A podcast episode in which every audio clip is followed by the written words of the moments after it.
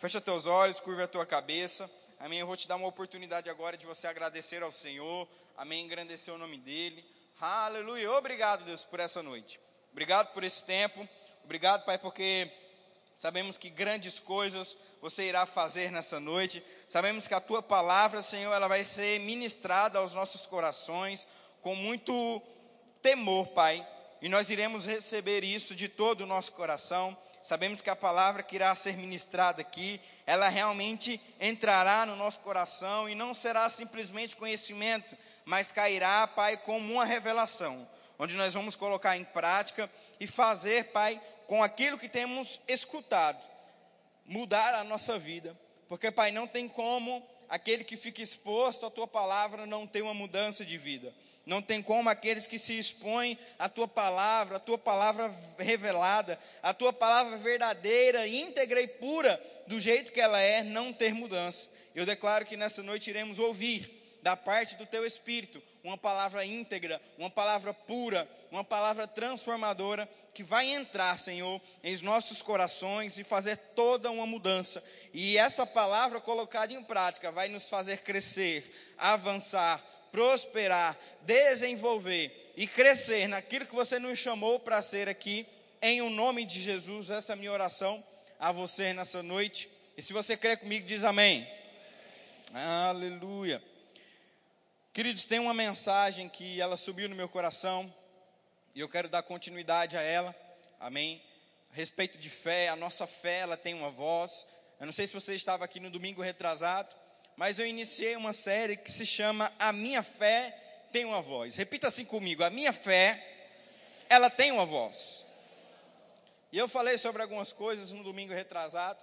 E nessa noite eu quero continuar falando o que eu iniciei naquela noite. Eu creio que, assim como eu, você vai ser tremendamente abençoado e alcançado. Você crê nisso? Onde tem um coração com expectativa, ali o Senhor pode operar onde tem um coração que tem expectativa em receber da palavra do Senhor, ali tem porta aberta, carta branca para que o Senhor possa operar. E eu creio que nessa noite teu coração está com expectativa de receber algo poderoso do Senhor. Eu declaro sobre você, você não saindo da mesma forma que você entrou. Você não entrou aqui para sair do mesmo jeito que você entrou.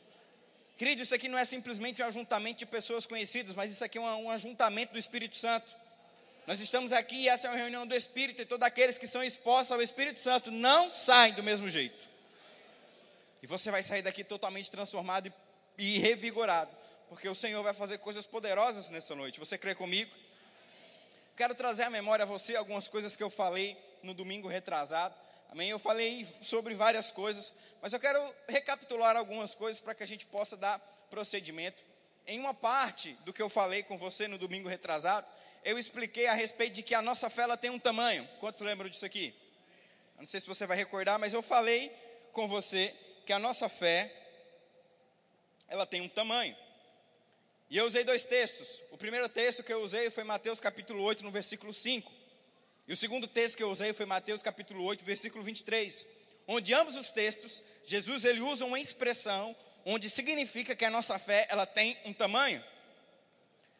Em Mateus no capítulo 8, a partir do versículo 5, a Bíblia vai falar que Jesus ele está entrando em Cafarnaum e um centurião dá de cara com ele e fala: Mestre, o meu servo está doente e eu quero que você ore por ele. Jesus olha para aquele centurião e fala: Sim, vamos até a sua casa para que eu possa orar por ele. Aquele centurião fala para ele: fala, Não, não, não, não. Você não precisa ir na minha casa, mestre. Eu não sou digno de que você venha até o meu teto. Eu sou um centurião. E não sei se você sabe o que era um centurião, mas o centurião era líder de uma guarda específica, de um exército específico, muito bem treinado e muito bem disposto a fazer coisas que nenhum dos outros soldados faziam. O centurião, ele liderava um grupo específico de homens que estavam dispostos a morrer, avançar, ficar e fazer qualquer coisa debaixo de uma ordem, sem titubear. O centurião tinha homens e a história vai falar que esses homens eram aproximadamente entre 50 e 100 homens, era um grupo liderado por um centurião, onde eles estavam dispostos a fazer qualquer coisa debaixo de uma instrução desse centurião. Então, debaixo do entendimento natural do qual o centurião estava inserido, ele falou para Jesus: Mestre, eu entendo também sobre autoridade. Eu também entendo sobre autoridade. Eu tenho homens debaixo da minha autoridade, onde eu digo a eles vai e ele vai, a outros vem e eles vêm, e são homens que estão dispostos a fazer o que eu mandar. Você não precisa, Senhor, ir até a minha casa. Se você lançar uma palavra da onde você está, o meu servo será curado. Jesus olha para aquele homem e fala: Uau, nem em Israel eu encontrei tamanha fé como a desse centurião. Jesus ele usa a expressão de medida chamada tamanho, ou seja, nós conseguimos identificar por meio dessa passagem que a nossa fé ela pode ser uma fé grande. Ela pode ser uma fé tão grande que o Senhor pode olhar para nós e dizer: "Uau! Nem em Sinop eu encontrei tamanha fé". O segundo texto que eu falei para você foi Mateus no capítulo 8, no versículo 23, a partir do versículo 23. Logo depois daquele episódio, Jesus ele entra no seu barco com os seus discípulos e de repente uma grande tempestade entra e começa a assolar o barco deles. Uma grande tempestade começa a fazer turbilhões de coisas ali. E os discípulos começam a ficar atemorizados e assustados, ao ponto de acordarem Jesus e dizer: Mestre, não te importas que nós morremos aqui? Jesus acorda e olha, homens de pequena fé, até quando estarei com vocês? Jesus repreende o vento e o mar, e as coisas se acalmam. Outra vez, Jesus usou uma expressão de tamanho: homens de pequena fé. Com esses dois textos, queridos, nós conseguimos entender que a nossa fé, ela pode ser uma fé tão grande ao ponto do Senhor falar: Uau, que fé! Ou a nossa fé pode estar uma fé tão pequena que vai dizer: Meu Deus, que pouca fé. Em Romanos, no capítulo 12, no versículo 3, na parte B, já no final do versículo 3, o apóstolo Paulo vai dizer que o Senhor nos entregou uma medida de fé. Ele entregou uma medida de fé a cada um. E quando é que essa medida de fé ela vem até mim? Quando eu aceito o Senhor Jesus como meu Salvador. Quando eu largo a velha vida e decido ser um filho do Senhor, um filho de Deus, uma nova medida de fé vem habitar dentro de mim. E a Bíblia fala em Romanos, no capítulo 10, no versículo 17, que essa fé ela vem pelo ouvir e ouvir a palavra de Deus. Ou seja, então diante desses textos bíblicos que eu te falei, a gente consegue entender o seguinte: a minha fé ela pode ser grande ao ponto de Deus dizer uau, ou a minha fé pode ser tão pequena ao ponto de eu ser repreendido pelo Senhor. Mas tem um porém, o Senhor não é injusto. Não é que Deus deu uma fé grande ao centurião e deu uma fé pequena aos seus discípulos. É que aquele centurião entendeu um princípio. E aqueles discípulos ainda não tinham entendido esse princípio. Mas a fé que o Senhor nos entregou é a mesma. E como é que eu faço para aumentar essa fé? Romanos 10, capítulo 17. A fé, ela vem pelo ouvir. E quanto mais eu escuto a palavra de Deus, mais revelação eu vou ter e mais crédito na palavra eu vou acreditar. Ao ponto de que qualquer informação que não parte da palavra do Senhor não vai bater com a minha fé. Ou seja, da mesma forma que a minha fé ela cresce ouvindo a palavra de Deus, a minha fé também diminui ouvindo aquilo que não procede da palavra de Deus. Quantos estão aqui? Deixa eu te dar um exemplo básico, talvez você passou por isso. Há dois anos atrás, nós tivemos um período muito é, turbulento na humanidade. Amém? Nós passamos por uma grande pandemia um grande vírus, e não foi o primeiro, e muito menos nem foi o mais perigoso, amém? Mas, de alguma forma, a mídia e a comunicação trouxe um certo espanto para as pessoas, e de forma inacreditável, muitas pessoas da igreja do Senhor ficaram com medo. Pessoas que já tinham uma medida de fé, pessoas que já tinham fé na palavra, começaram a ficar com medo. E uma das principais coisas que fez com que essas pessoas ficassem com medo foi o que elas estavam ouvindo, foi o que elas estavam escutando, foi o que elas estavam dando atenção. Ou seja, da mesma forma que a nossa fé, ela cresce com aquilo que nós ouvimos, escutamos e lemos, a nossa fé também pode enfraquecer com aquilo que nós não lemos, não ouvimos e não escutamos da palavra de Deus. Quantos estão aqui? E nessa noite eu quero começar com você falando de um texto que está lá no livro de Marcos, no Evangelho de Marcos. Quero que você leia comigo esse texto. A partir do capítulo 10, amém? E depois no versículo 46. Evangelho de Marcos, capítulo 10, no versículo 46. Deus tem algumas coisas para falar conosco nessa noite. Você está aqui? Deus é bom. Evangelho de Marcos, no capítulo 10, a partir do versículo 46. Nessa noite eu vou estar lendo todos os textos é, na versão King James. Então, se você quiser acompanhar comigo, essa é a versão que eu vou estar, que eu vou estar utilizando nessa noite.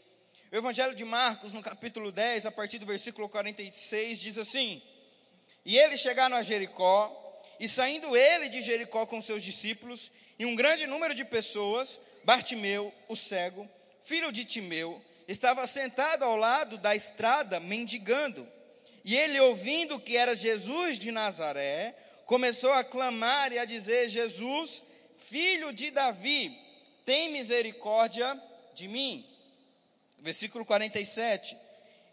E ele, perdão, 48. E muitos mandaram que se calasse, mas ele clamava ainda mais: Filho de Davi, tem misericórdia de mim. E Jesus, parando, ordenou que o chamasse. E eles chamavam o homem cego, dizendo-lhe: Tem bom ânimo, levanta-te, ele te chama. Versículo 50.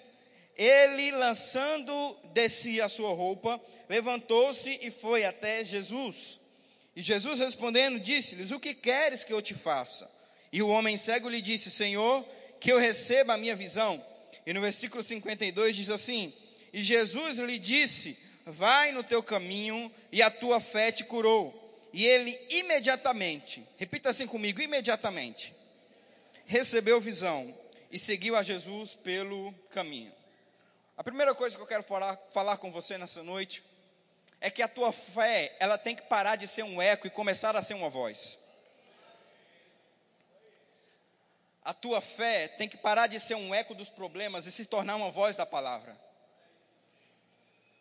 O que nós encontramos muitas vezes são ecos de fé. O que é um eco de fé? São papagaios de incredulidade que repetem aquilo que estão vendo no mundo. Alô? Isso se chama eco.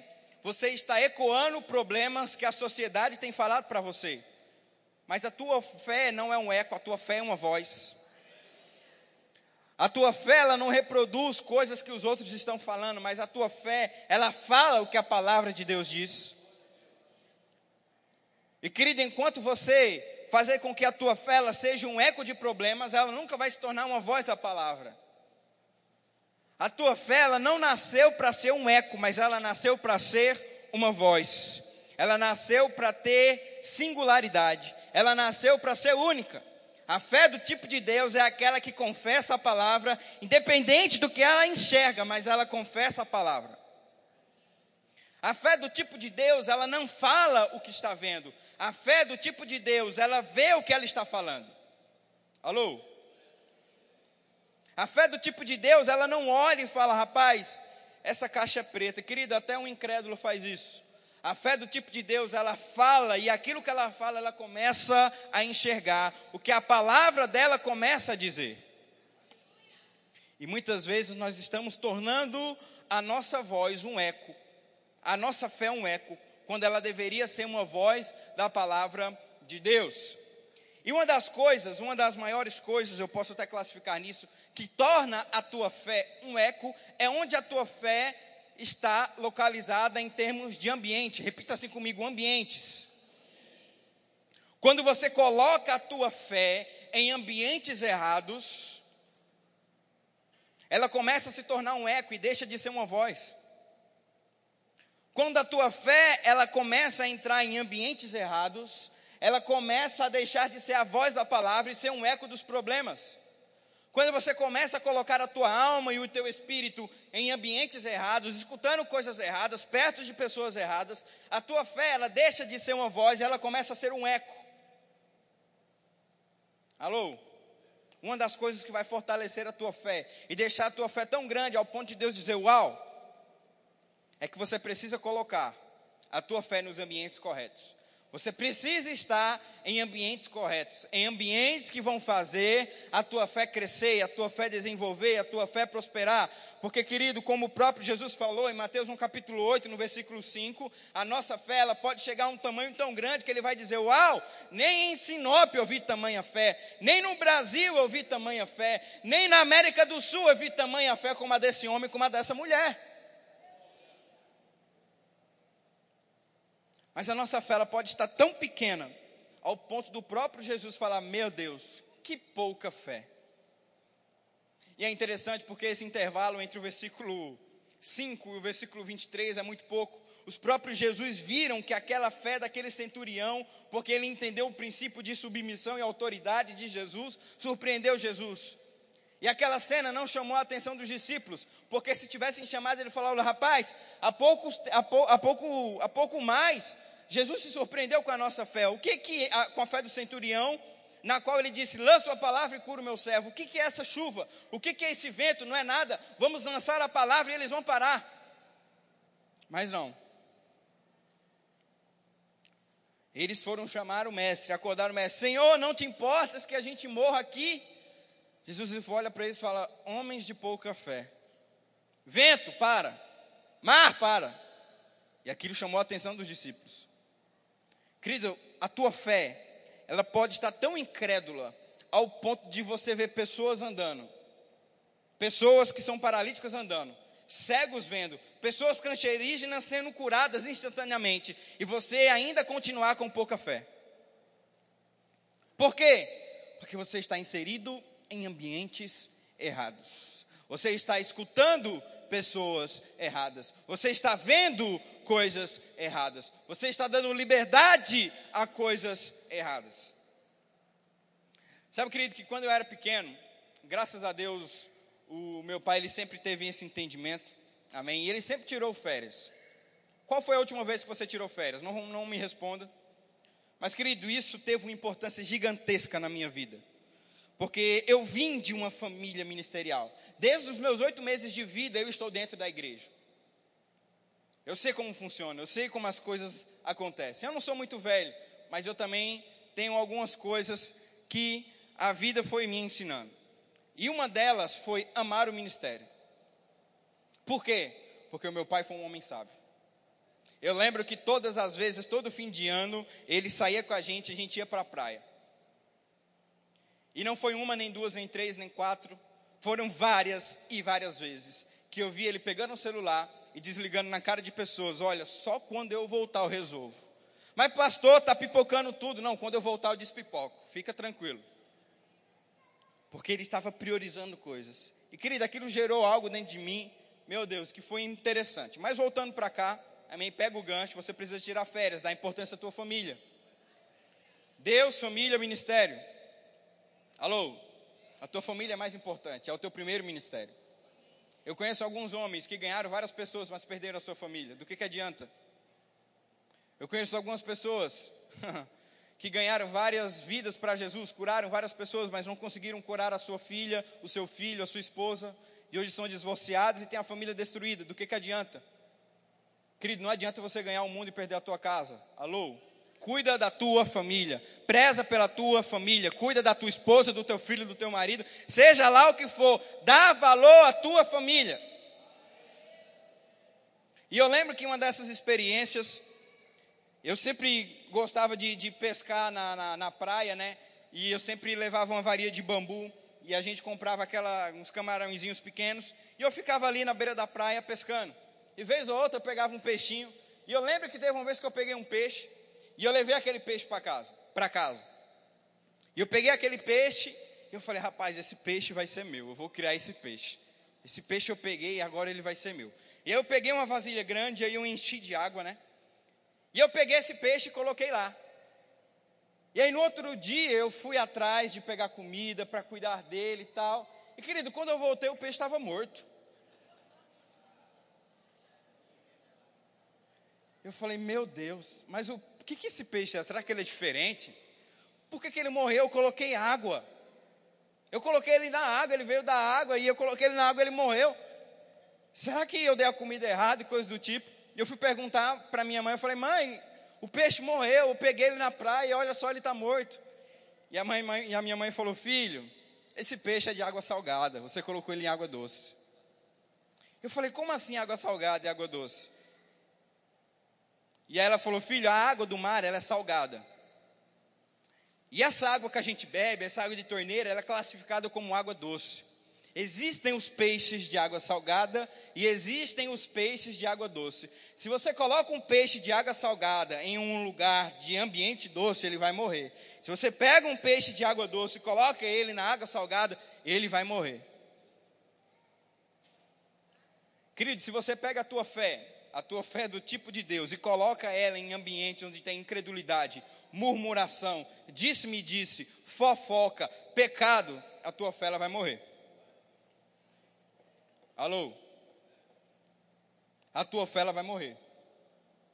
A tua fé, ela nasceu para estar em um ambiente onde tem palavra, onde tem espírito, onde tem oração, onde tem declaração da palavra do Senhor, onde tem palavras certas, palavras alinhadas com a palavra. E aí quando você coloca a tua fé nesse lugar, meu Deus, ela não se torna uma, uma ela não se torna um eco, mas ela vira uma voz.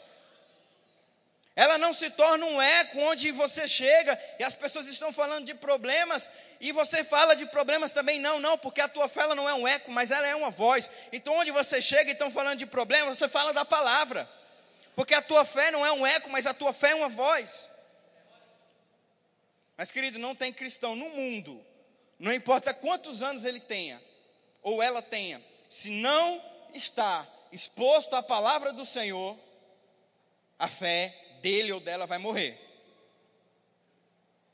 Não importa quantos anos tenha, se você ficar exposto a ambientes errados, a tua fé vai enfraquecer, a tua fé vai morrer, e a tua fé vai se distanciar daquilo que Deus tem para a tua vida.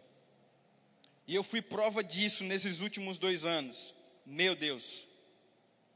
Homens que, não é que eu tinha, eu tenho ainda, mas homens que eu me via e falava, meu Deus, que referência para mim, com medo de um vírus.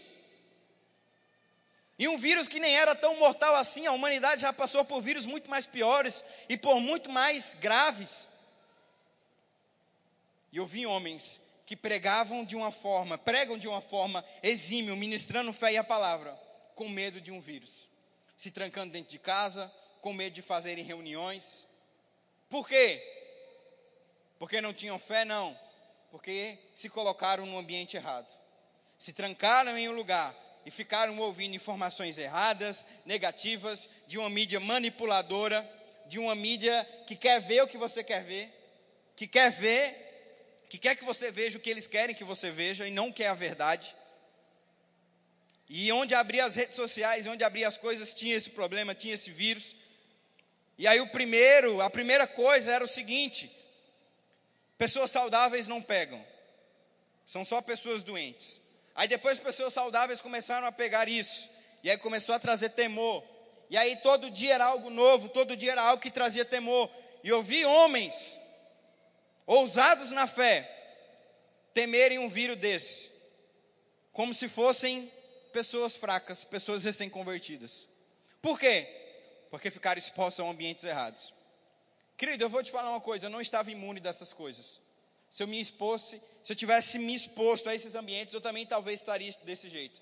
Mas, querido, não foi o que eu fiz, não foi o que a nossa igreja fez. Nós ficamos firmes na palavra e nós permanecemos convictos naquilo que o Senhor já tinha conquistado por nós naquela cruz. Querido, não importa o vírus que já teve, ou que tem, ou que vai ter, o Senhor já morreu naquela cruz por nós e já levou essas enfermidades lá. Então nós nos agarramos com a palavra de Deus e não deixamos com que a nossa fé fosse afetada por isso. E enquanto muitos tinham um eco da sua fé, nós tínhamos uma voz. Chegávamos no nosso trabalho, na igreja, na nossa família e dizíamos: Não vamos pegar, não vai tocar a minha casa, não vai tocar a minha família, porque o sangue de Jesus já foi derramado naquela cruz por mim e eu sou imune a isso. Só o que faz isso, querido, é um ambiente certo, exposto pela palavra de Deus.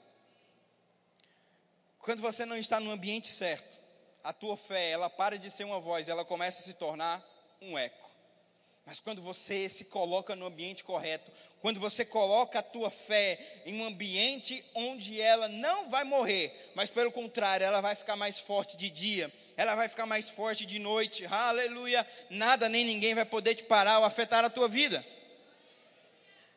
Porque é desse jeito que a fé do Senhor funciona. É desse jeito que a fé de Deus trabalha. E talvez você deve estar se perguntando, mas pastor, está demorando muito. Eu estou me expondo, eu estou declarando, tá, eu tô, estou me esforçando, mas pastor, parece que não está acontecendo. Parece que tem passado ano após ano e as coisas não têm mudado na minha vida.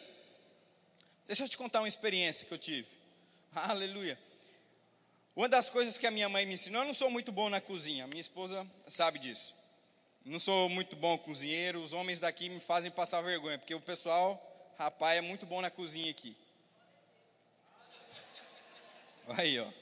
As irmãs ficam felizes. Mas eu não sou muito bom na cozinha. Eu faço um alemão, um macarrão, um arroz bem unido, somos mais fortes, sabe? Aquele arroz que parece uma cocada, você pega ele assim. Não sou muito bom na cozinha, não. Mas eu me lembro que a minha mãe ela me ensinou a fazer pipoca. Na época a gente não tinha micro-ondas e ela me ensinou a fazer pipoca de panela. E eu lembro que eu fazia muita pipoca, eu comia muita pipoca. E ela me ensinou certinho, ó, oh, essa aqui é a medida, essa aqui é o óleo, você coloca e tal. E sempre que você colocar, coloque o fogo no fogo alto, porque ela vai estourar mais rápido. Eu falei, tá bom, mãe. E eu lembro que eu sempre fazia isso. Teve um dia que eu esqueci de colocar no fogo alto. E eu sempre sabia o tempo certo que ela ia estourar, que ela ia pipocar. Eu sempre sabia o tempo certo. Mas dessa vez estava demorando muito. Eu falei, meu Deus, será que eu estraguei? Será que eu fiz errado? Será que essa pipoca é errada? E querido, quando eu fui ver, o fogo estava baixo. Eu falei, ah, agora eu sei porque não demorou a estourar, porque estava baixo o fogo. Querido, talvez algumas coisas na tua vida tenham demorado porque o fogo da fé está baixo. Talvez algumas coisas na tua vida não tenham chegado no tempo certo, que você acha que é o tempo certo, porque a tua fé está no fogo baixo. Querido, porque eu tenho certeza que se você colocar a tua fé, aleluia, no fogo alto, quando você menos esperar, vai começar a pipocar. Um estralo, duas pipocadas. E de repente vai começar, tu, tu, tu, e tudo começa a pipocar, e as coisas que Deus tem para a tua vida começam a estourar, e portas que pareciam que não iam abrir começam a ser abertas, porque a tua fé ela está no fogo alto, a tua fé está exposta à palavra do Senhor. Tem algumas coisas, queridos, que precisam estar atentas com a palavra do Senhor. Mas às vezes passam alguns meses, talvez até alguns anos, e você já enfraquece. Você já coloca a tua fé no fogo baixo. E aquilo era para pipocar de uma maneira mais rápida começa a demorar mais. Querido, seja ousado ao ponto de não abaixar o fogo da tua fé. Vai passar um ano, dois anos, três anos, não importa. O fogo da tua fé tem que estar no alto. O fogo da tua fé tem que estar no alto.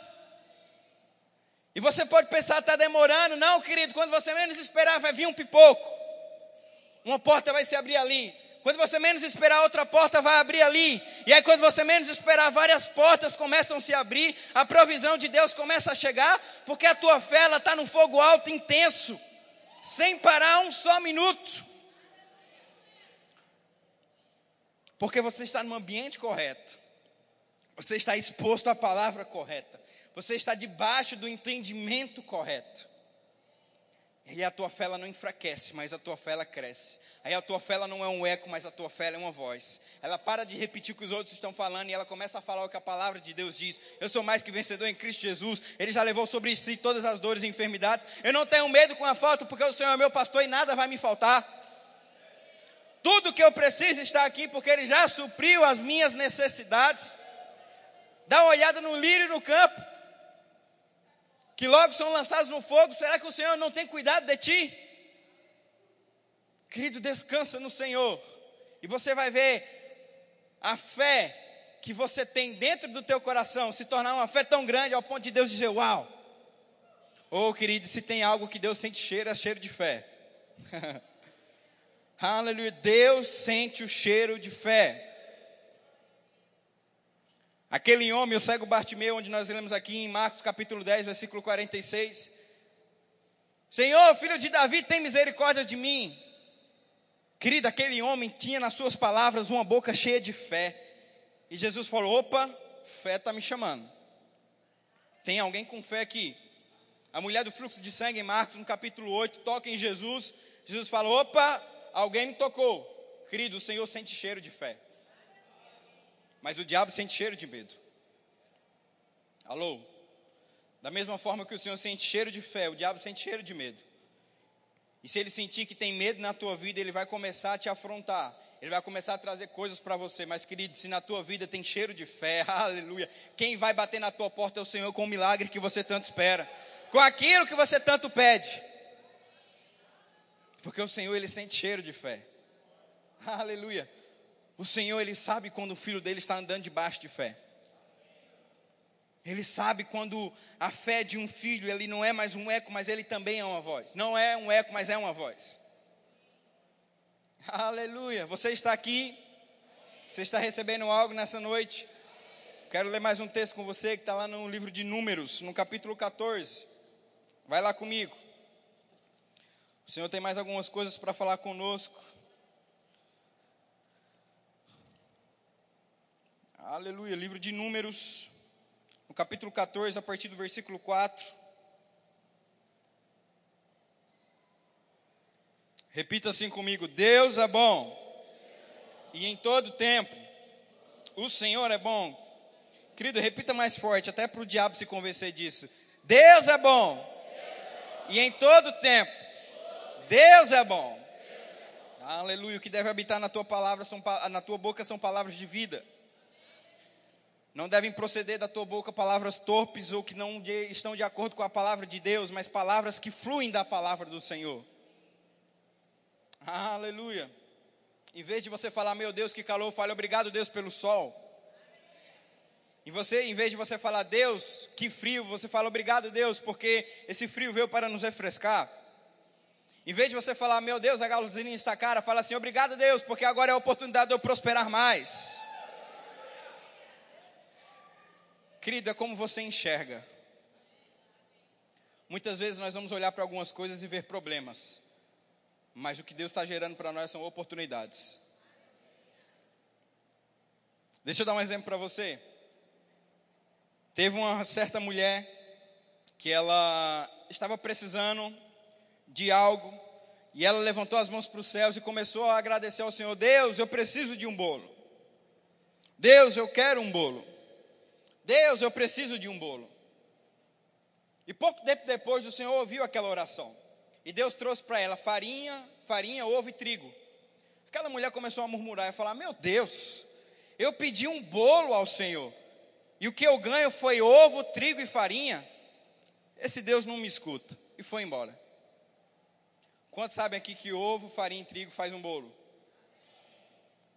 Às vezes você tem pedido ao Senhor, mas se você colocar os olhos certos da fé, você vai enxergar que não são problemas, são oportunidades. Alô? Os filhos de Israel olharam Golias e viram um problema. Davi olhou e viu uma oportunidade.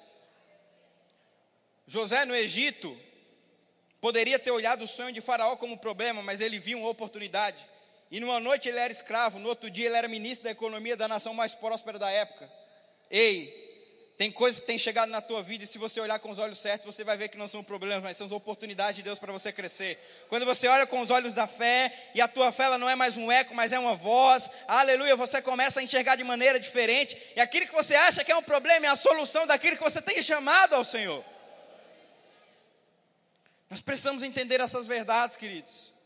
E quando nós temos gratidão no nosso coração, nós paramos de ver problemas e começamos a enxergar oportunidades.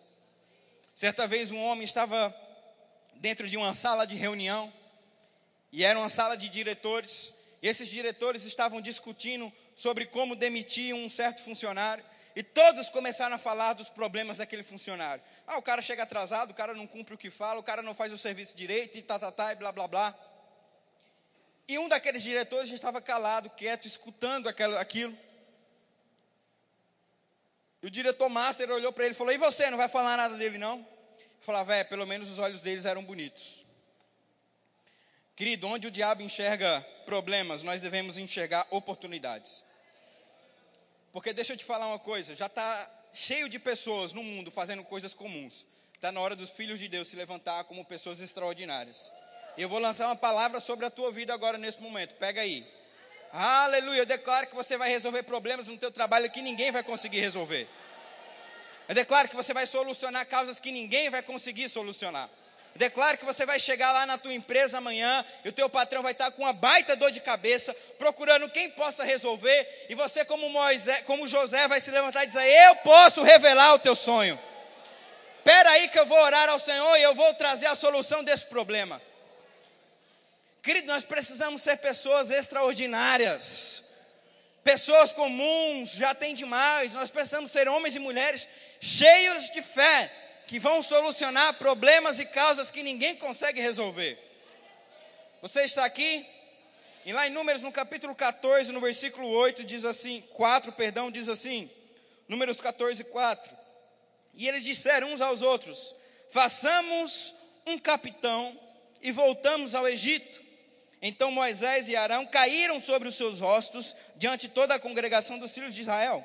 E Josué, filho de Num, e Caleb, filho de Jefoné, que eram alguns dos que estavam examinando a terra, rasgaram as suas vestes. Repita assim comigo: rasgaram as suas vestes.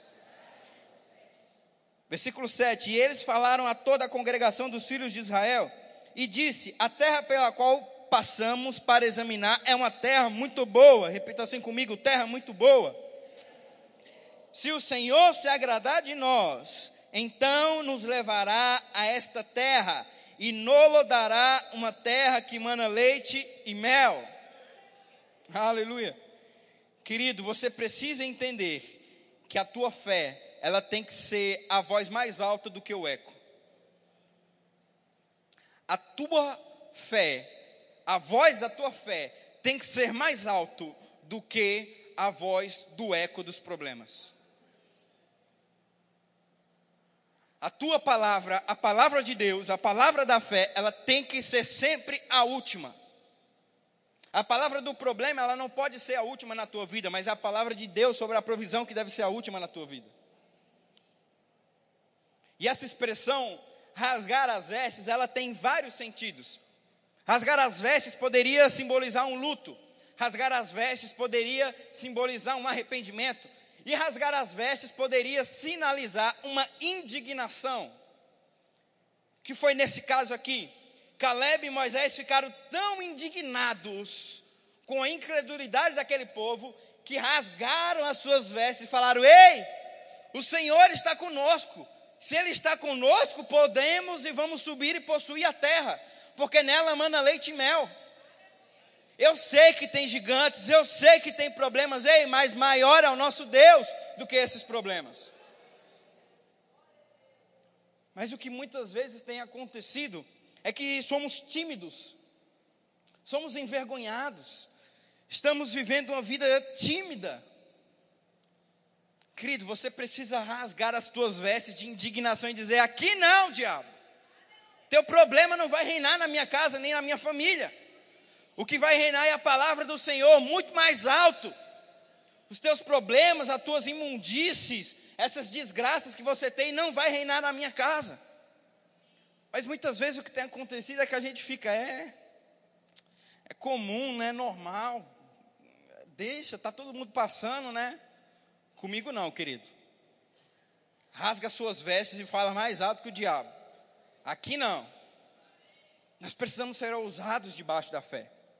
Nós precisamos ser ousados e confiar na palavra do Senhor. Se Deus disse que eles eram para possuir a terra, era para eles irem pronto e acabou. Não importa se tinha gigantes, se tinha problemas, coisas do tipo. Ei, se Deus falou, já é, está feito. Como diz o bom, se Deus falou, já é. Nós temos que confiar no Senhor e na palavra e no seu poder. E Josué e Caleb, aleluia, rasgaram aquelas suas vestes. E confiaram no poder de Deus. Ah, mas o que, que vão pensar de mim? O que, que vão falar de mim? O que, que vão pensar se eu fizer isso? Querida, a fé incomoda muita gente. Aqueles que andam em fé incomodam muitas pessoas. Ah, mas eu preciso agradar fulano, ah, eu preciso agradar ciclano. Se é para agradar e descontrariar a palavra, não. Você quer agradar todo mundo, vai vender picolé. Você quer andar debaixo da palavra de Deus, tem que seguir os princípios. E seguir os princípios às vezes vai incomodar algumas pessoas, mas querido, eu não largo mão da palavra de Deus. Nós não devemos largar a mão da palavra do Senhor e confiar nele o tempo todo. E aquilo que ele prometeu vai ter que cumprir. Então, às vezes, andar debaixo de fé, andar debaixo de ousadia, vai incomodar muitas pessoas. Mas, querido, vai vir o poder de Deus e uma graça sobre a tua vida e você vai superar isso. Lê comigo o versículo 10 do capítulo 14, olha só. Mas toda a congregação disse que os apedrejassem, mas a glória do Senhor apareceu no tabernáculo da congregação diante de todos os filhos de Israel. E o Senhor disse a Moisés: Até quando me provocará este povo? E até quando não crerão em mim? Porque todos os sinais que mostrarei no meio deles. Querido, podem dizer que vão te apedrejar, que vão te amarrar, que vão te demitir, mas vai vir uma glória do Senhor sobre a tua vida e vai te capacitar para um nível melhor. Porque aqueles que andam debaixo e confiam na palavra de Deus não são desamparados não são injustiçados, não são esquecidos. Aleluia! Mas possuem honra e graça diante de Deus, porque ficaram firmes na palavra e não abandonaram a fé e as promessas do Senhor. Aleluia, querido, eu acho que está na hora de você rasgar as suas vestes, não no sentido literal, pelo amor de Deus, não, pelo menos não aqui. Mas está na hora de você rasgar as suas vestes para tudo que você tem vivido. Meu irmão, chega de, de viver uma vida no atoleiro, chega de viver uma vida de problemas, e ano após ano você continua vivendo as mesmas coisas, os mesmos problemas. Querido, está na hora de rasgar as suas vestes e dizer: não, vamos subir e possuir a terra, porque lá mana leite e mel. Você precisa ser indignado com as coisas que o diabo tem aprontado aí, principalmente na tua vida.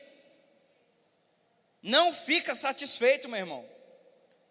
Não acha que é comum. A palavra do Senhor, ela tem que prevalecer sempre. Em Mateus, no capítulo 4, a partir do versículo 1, vai falar sobre aquela tentação, o diabo tentou Jesus no deserto.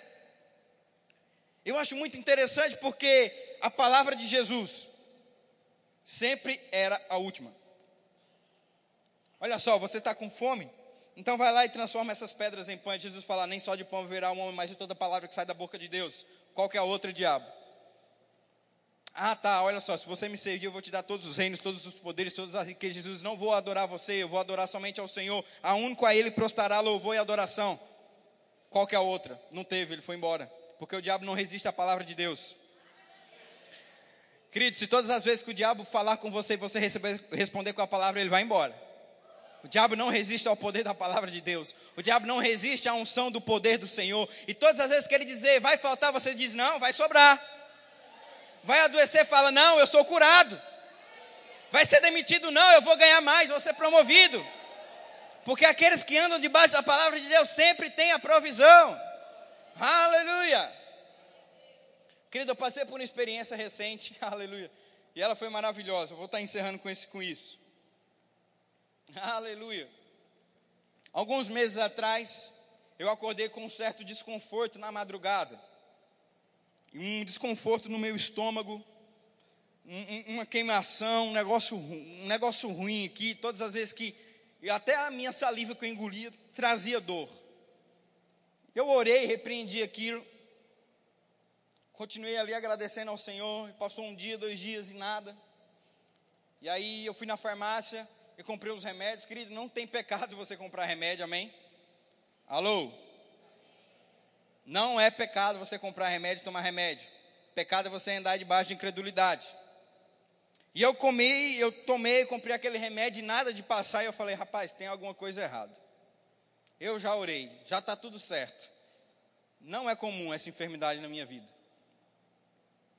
E eu comecei a orar e buscar ao Senhor. E eu falei, Deus, o que, que é isso? O que, que é isso? E o Senhor falou para mim: é uma oposição de Satanás para tentar enfraquecer a tua fé.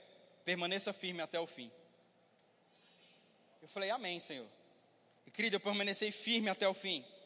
E passou um dia, dois dias e nada, e eu continuei firme. Até que veio uma nota no meu coração, o Espírito falou: comece a rir. Eu falei: rir do que, Senhor? Rir?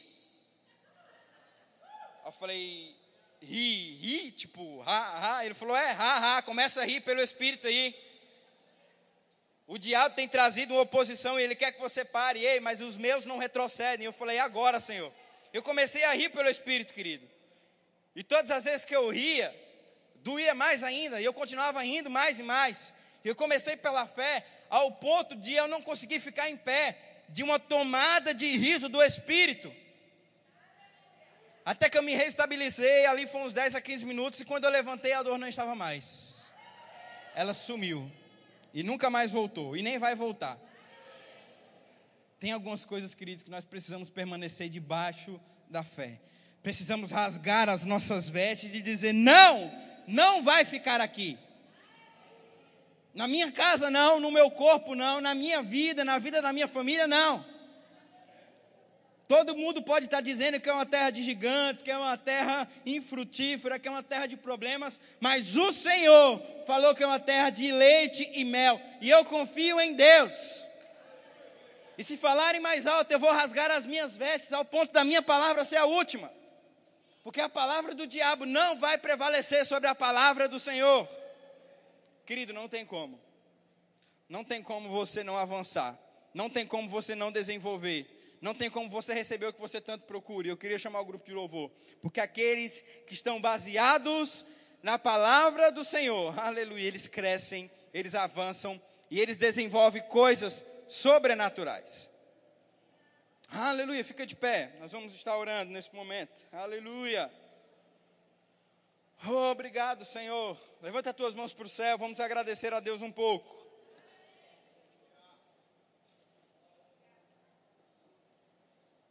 Oh, aleluia. Obrigado, Deus, pelo teu poder e pela tua palavra e pela tua unção. Obrigado, Pai, porque a nossa fé não é um eco, mas é uma voz. É uma voz da palavra, é uma voz da tua direção, é uma voz daquilo que você tem pedido para nós. Senhor, nós estamos aqui como servos e filhos tementes à tua palavra, dispostos a dizer sim, sim e sim e sim ao que você tem para nós. Nunca vamos deixar, Senhor, com que os problemas, dificuldades, circunstâncias sejam maior do que a tua palavra, porque o que deve prevalecer sempre será a tua palavra, Senhor. Nós somos aqueles que creem, nós somos aqueles que falam, nós somos aqueles que falam e veem o que estão falando. Nós somos da fé, aleluia. A nossa fé ela não é um eco dos problemas, mas ela é uma voz da tua palavra.